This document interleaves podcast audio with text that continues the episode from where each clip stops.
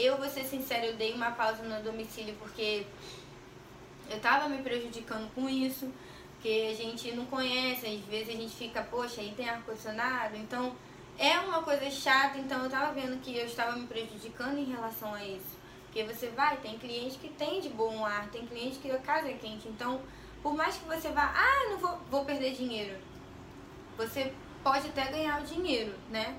Mas o seu trabalho não vai sair do jeito que você quer e ela vai te ligar em menos de uma semana dizendo que os cílios dela estão caindo.